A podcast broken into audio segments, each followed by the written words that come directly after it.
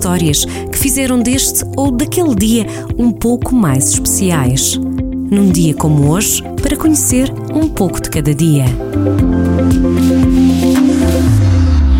Neste 8 de novembro, em 2020, a cultura portuguesa despedia-se do pintor Artur do Cruzeiro Seixas, um dos protagonistas do movimento surrealista em Portugal. Cruzeiro Seixas foi autor de um vasto trabalho de desenho e de pintura, mas também de poesia e escultura. A 8 de junho de 2009 foi agraciado com o grau de Grande Oficial da Ordem Militar de Santiago da Espada por mérito científico, literário e artístico. Pela Europa, neste 8 de novembro, celebra-se o Dia da Alimentação e da Cozinha Saudáveis. A data foi lançada pela Comissão Europeia para encorajar uma alimentação saudável nas crianças, travando o atual crescimento da obesidade infantil no espaço europeu.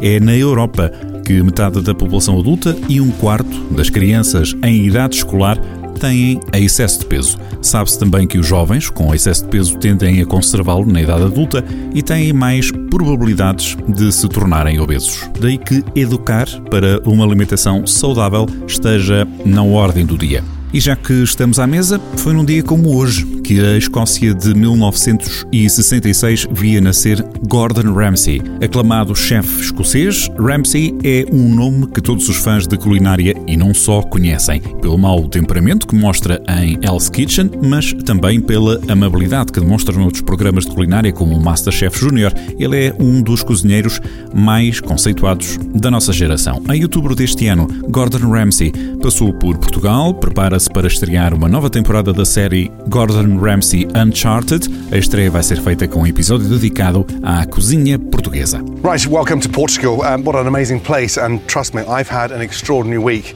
Neste 8 de novembro, que em 2016 ficou marcado pela eleição de Donald Trump como presidente dos Estados Unidos da América, na música e em 1999 o tenor Andrea Bocelli dava a conhecer o álbum Sacred Arias, que entre os intérpretes a solo é apenas o álbum de música clássica mais vendido do mundo.